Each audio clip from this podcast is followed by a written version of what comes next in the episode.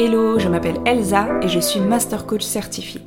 Avec ce podcast, Un chemin vers soi, ma mission est de t'aider à mieux te comprendre et à t'accepter tel que tu es pour que tu puisses rayonner en toute authenticité.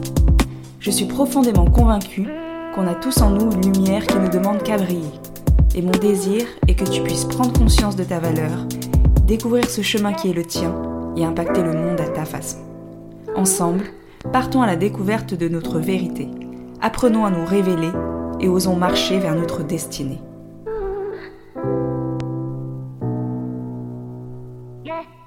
Hello, j'espère que tu vas bien. Comme d'habitude, je suis ravie de te retrouver pour cet épisode qui est en fait une suite de l'épisode il y a deux semaines. Dans l'épisode 22, je t'avais présenté 5 leçons que j'ai apprises depuis que je me suis lancée dans l'entrepreneuriat.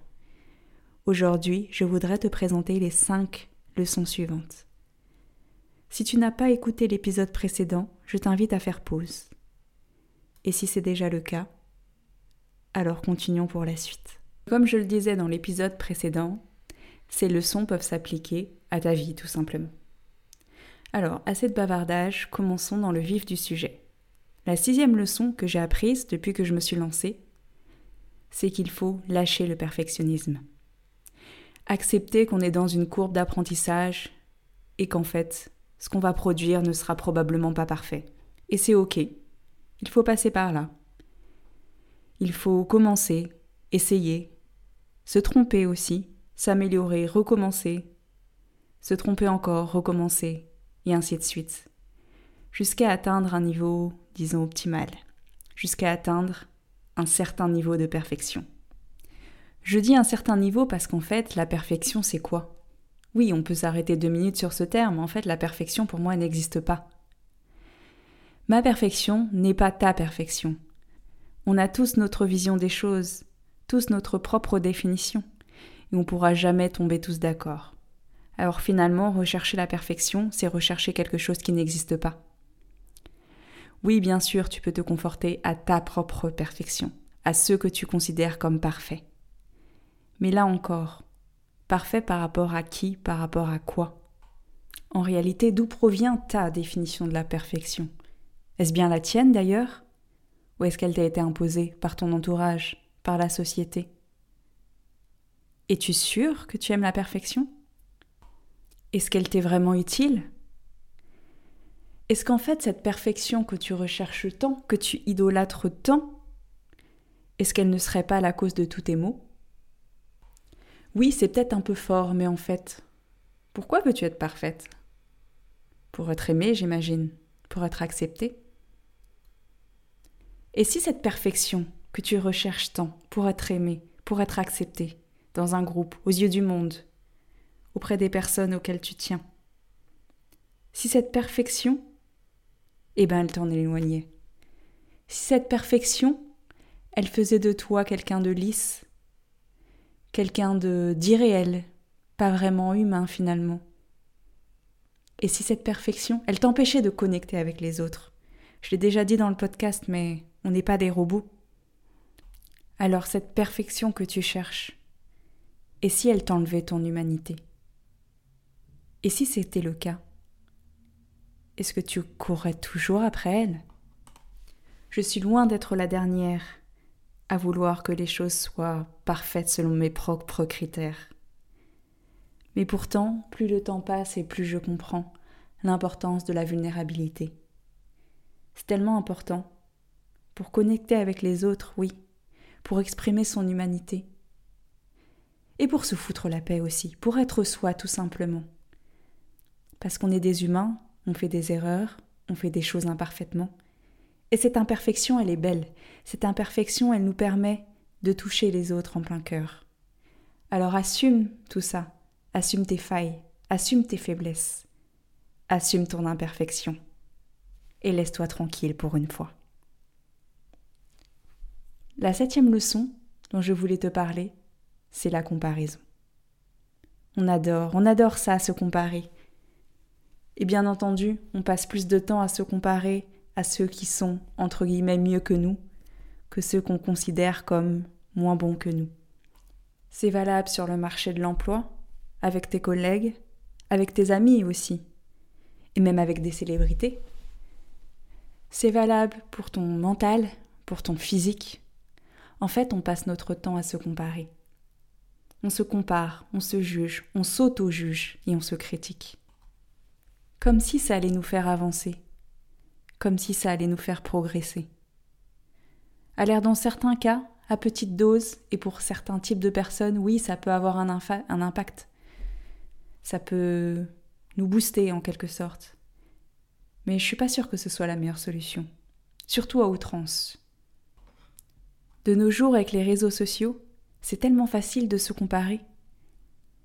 On peut comparer nos dernières vacances, on peut comparer nos séances de sport, on peut comparer nos chiffres d'affaires en business aussi. En fait, tu peux tout comparer. Mais il faut pas oublier une chose. Tu ne vois que ce que les gens veulent bien te montrer. Ce n'est qu'une partie de leur vie, qu'une partie de la réalité. À ce propos, j'ai une petite anecdote pour toi, pour illustrer tout ça. Au tout début, quand je me suis lancée dans le coaching, bien sûr, j'avais un tout tout petit nombre d'abonnés, même pas une centaine. Et je me souviens, j'avais rencontré une coach qui, elle, avait euh, environ 30 000 abonnés. Je l'enviais. Je trouvais ce chiffre oufissime. Je me disais, elle a tellement de chance, j'espère qu'un jour je l'atteindrai. Et puis, en échangeant avec elle, elle a fini par me dire qu'elle n'avait pas de clients. Vu de l'extérieur, ces 30 000 abonnés faisaient un effet waouh. Mais en fait, la réalité était tout autre. Elle avait une grosse base de prospects, mais elle n'arrivait pas à convertir. Les gens te montrent toujours ce qu'ils acceptent de te montrer. Mais sache qu'il y a une autre réalité qui se cache derrière ça. Et peut-être qu'en fait, si tu avais toutes les infos, peut-être que tu ne les enverrais pas. Peut-être que tu préférerais ta vie. Souvent, il arrive qu'on regarde le résultat des gens, on regarde leur succès, en se disant que c'est magnifique et que c'est ce qu'on veut. Mais on ne sait pas ce qu'a mis en place la personne pour en arriver là. On ne sait pas ce qu'elle a vécu, les phases par lesquelles elle a dû passer, les choses qu'elle a dû sacrifier, les erreurs qu'elle a commises, les amitiés peut-être qu'elle a perdues, et j'en passe. Et puis, le point le plus important, c'est qu'en fait, quand tu te compares, ça t'amène à quoi? Si à chaque fois que tu te compares, tu te retrouves avec des émotions négatives, que tu n'as plus envie de rien, que tu te sens nul, que ton estime de toi baisse, et que tu te retrouves à pleurer sous ta couette, alors il n'y a aucune utilité à ça. Si cette comparaison te fait plus de mal que de bien, t'empêche d'agir, de t'améliorer, d'aller de l'avant, eh ben laisse tomber en fait.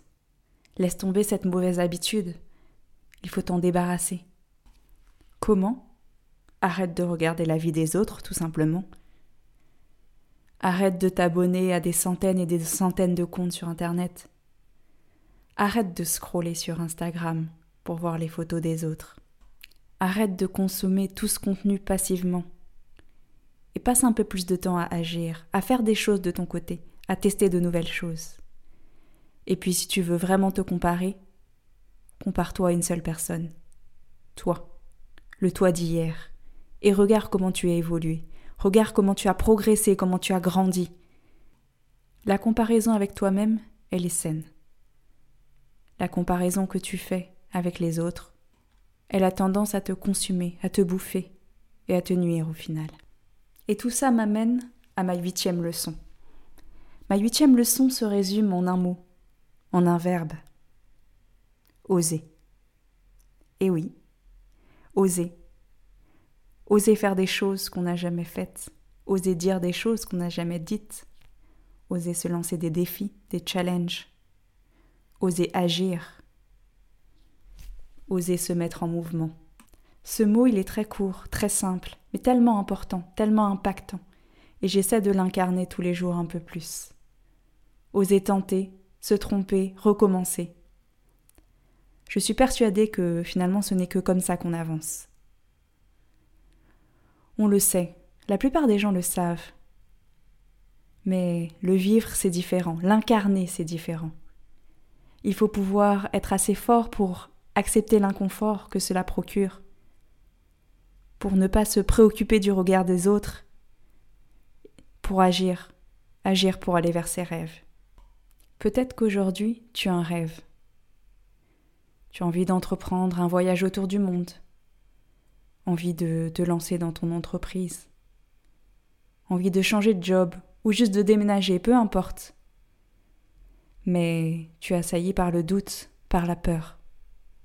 Laisse-moi te dire une chose. Et si tu voyais la peur différemment? Et si la peur ce n'était pas ton ennemi? Et si en fait c'était juste un indicateur? Un indicateur pour toi qu'il faut agir Un signal qu'il faut que tu sortes de ta zone de confort Que ton alignement, ton bonheur, ton épanouissement, eh ben il est de l'autre côté de cette zone de confort. Laisse la magie opérer. Mets de côté le doute, la peur, et ose. Ose aller vers tes rêves, ose aller vers ce qui t'inspire. Alors je ne te demande pas de tout plaquer, de tout remettre en cause, de tout remettre à plat, et de faire des choses complètement folles. Mais demande-toi, c'est quoi la première action, le premier petit pas que tu peux mettre en place pour te rapprocher un peu plus de ton but? Si tu me suis depuis un moment, tu sais que je n'ai pas fait ce chemin vers l'entrepreneuriat tout de suite. Ou du moins, je l'ai fait en deux temps, si on peut dire ça comme ça. J'ai commencé mon parcours en 2020, en étant slasheuse. J'ai lancé mon entreprise en parallèle d'un emploi salarié. Et je continuais comme ça un moment. Et puis finalement, ce n'est qu'en janvier 2023 que j'ai fait le pas suivant, le pas de me lancer à mon compte à 100% et de laisser tomber le salariat. Sortir de sa zone de confort, ce n'est pas forcément exploser tout d'un coup et faire quelque chose qui nous paraît complètement surréaliste et impossible. Sortir de sa zone de confort, finalement, c'est faire grandir cette zone petit à petit, en réfléchissant toujours au prochain pas, à la prochaine action, qui nous fera nous dépasser, nous fera nous challenger, mais qui restera tout de même possible pour nous.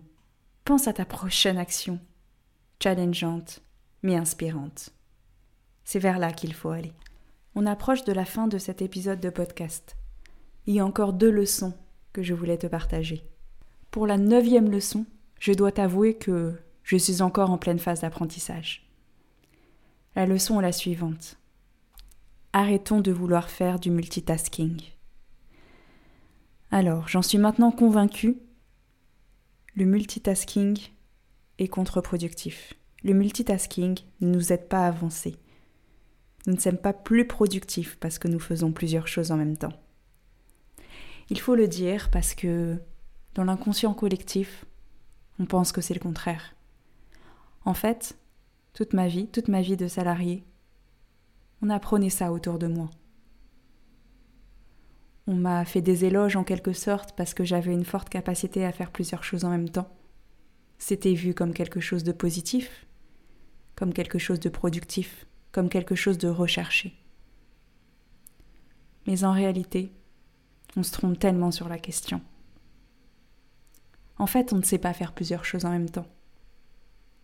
Alors on accumule des temps de concentration de plus en plus courts pour passer d'un sujet à l'autre. Et oui, on arrive à, à force de pratique et de concentration maximale, avoir l'impression parfois qu'on gère qu'on arrive à faire toutes ces choses en même temps, qu'on arrive à switcher d'un sujet à l'autre. Mais en réalité, si on prenait le temps de faire vraiment les choses, si on prenait le temps de se poser, de réfléchir, on serait beaucoup plus efficace. Si au lieu de switcher de sujet toutes les deux minutes, on prenait des créneaux bien précis pour faire une tâche bien précise, non seulement on finirait plus tôt, mais en plus, on serait beaucoup plus créatif, beaucoup plus inventif. Alors, arrêtons de faire du multitasking. Si je dis que c'est encore quelque chose qui est un travail pour moi, c'est que je l'ai tellement fait, tellement intégré, qu'en fait, une part de moi, au fond, encore cette petite croyance que pour moi c'est différent, et que oui, j'y arrive, et que oui, c'est efficace. Et puis c'est comme une drogue en fait. J'ai tellement fait, fait et refait pendant des années, que j'ai l'impression que je ne sais pas faire autre chose en fait. Et en fait, je me suis rendu compte aussi que bah, ma capacité à me concentrer en avait pris un coup. Qu'à force de changer de sujet, oui, j'avais diverti mon cerveau, et qu'il était habitué à faire des, des sauts de sujet en sujet, mais que quand j'avais besoin qu'il soit concentré sur une tâche, pendant quatre heures, la même tâche, et eh ben en fait je ne savais plus faire. Mon cerveau pensait à autre chose, mon cerveau voulait faire autre chose.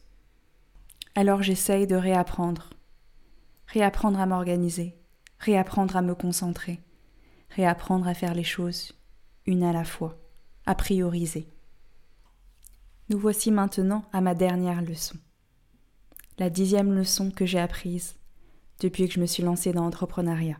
Je peux demander de l'aide. Quand on se lance dans un business, on part du principe que on doit tout faire seul. On n'a pas forcément assez de rentrée d'argent, alors il faut se débrouiller, tout faire par soi-même, ne rien déléguer.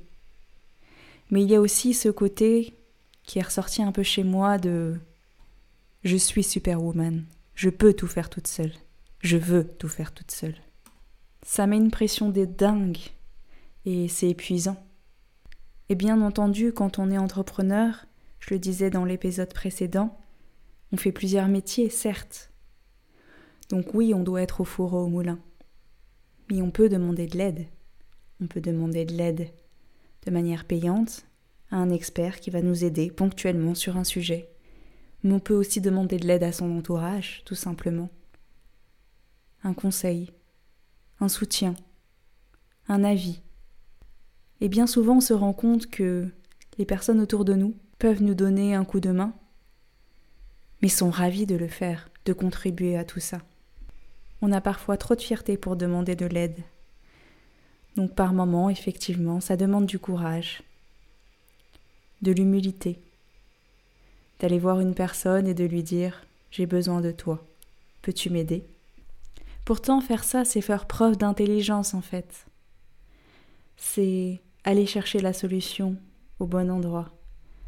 C'est s'entourer des personnes qui vont nous aider à aller de l'avant, à aller plus vite, à s'améliorer. C'est pourquoi le fait de bien s'entourer, c'est essentiel. On dit souvent qu'on est la moyenne des cinq personnes qui nous entourent. Alors entoure-toi bien. Construis un cercle proche qui soit bienveillant, qui soit apte à t'aider et à te soutenir. Si aujourd'hui tu as tendance à jouer les super-héros, peut-être que tu as ce driver qu'on appelle Sois fort. Si cette notion de driver ne te parle pas, je t'invite à écouter l'épisode 6 du podcast Les messages inconscients qui t'empêchent d'être toi-même. En tout cas, rappelle-toi que tu n'as pas toujours à être forte et que c'est ok de demander de l'aide. Et voilà, on a fait le tour de ces dix leçons que j'ai apprises autour de ces derniers mois, ces dernières années. J'espère qu'elles t'ont parlé. N'hésite pas à me dire sur les réseaux sociaux si une ou plusieurs de ces leçons ont particulièrement résonné chez toi. Et je terminerai cet épisode en te reparlant de mon programme de groupe. Si aujourd'hui tu as un projet entrepreneurial qui te tient à cœur, que tu as envie de contribuer au monde, mais que tu as peur, peur de lancer ton entreprise, parce que tu ne sais pas comment faire, tu ne sais pas par quoi commencer, tu as peur de ne pas y arriver, tu as des croyances qui te bloquent, qui te freinent, tu te dis que tu n'es pas assez experte, que ce n'est pas le bon moment. Et puis finalement, qui es-tu pour te lancer dans l'entrepreneuriat? Si tu te sens concerné, surtout, surtout ne garde pas ton projet pour toi et contacte-moi pour qu'on en discute. L'entrepreneuriat, c'est possible. Ça a été possible pour moi. Alors ça l'est aussi pour toi. Et j'ai envie de terminer cet épisode avec un poème que j'ai écrit il y a quelque temps. Tu l'as peut-être déjà vu sur mes réseaux sociaux, mais je trouve que c'est une parfaite conclusion à cet épisode. Alors c'est parti. Tu en as toujours rêvé. Aussi loin que tu t'en souviennes, tu l'as toujours désiré. Mais ce n'est pas conventionnel, tu le sais. Tu en as toujours rêvé. Au fond de ton cœur, cette petite voix, tu refuses de l'écouter, et pourtant elle est bien là. Tu en as toujours rêvé. Pour une fois prendre les rênes, te libérer de ces chaînes et pouvoir t'envoler. Tu en as toujours rêvé. Mais les rêves, c'est pour les autres, n'est-ce pas? Toi, tu n'y as pas droit. Toi, ça ne marcherait pas. Tu regardes ceux qui le font avec envie. Que dis-je Avec jalousie? En te disant qu'un jour, peut-être, ce sera à ton tour d'être. Être cette personne que tu étouffes à l'intérieur de toi. Tomber le masque pour être juste celle que tu dois. Celle qui se cache par peur de ne pas être à la hauteur. Tu en as toujours rêvé, pouvoir t'exprimer tel que tu es, avec ta sensibilité, ta singularité. Mais dans notre monde, c'est si dur d'avouer qui on est. Tu en as tellement rêvé que parfois tu finis par oublier. Oublier que ce rêve peut devenir réalité. Oublier que seul toi peut l'incarner. Toutes ces questions dans ta tête, je sais, tu voudrais tant que ça s'arrête. Mais un rêve ne disparaît jamais vraiment. Même si tu l'étouffes, il réapparaît de temps en temps. Devenir entrepreneur, mais bien sûr, ça fait peur. Mais tu en as tellement rêvé. Pourquoi ne pas essayer? Au fond de ton cœur, la flamme est là. S'il te plaît, ne l'éteins pas. Mais ose, ose être toi. Ose l'entrepreneuriat.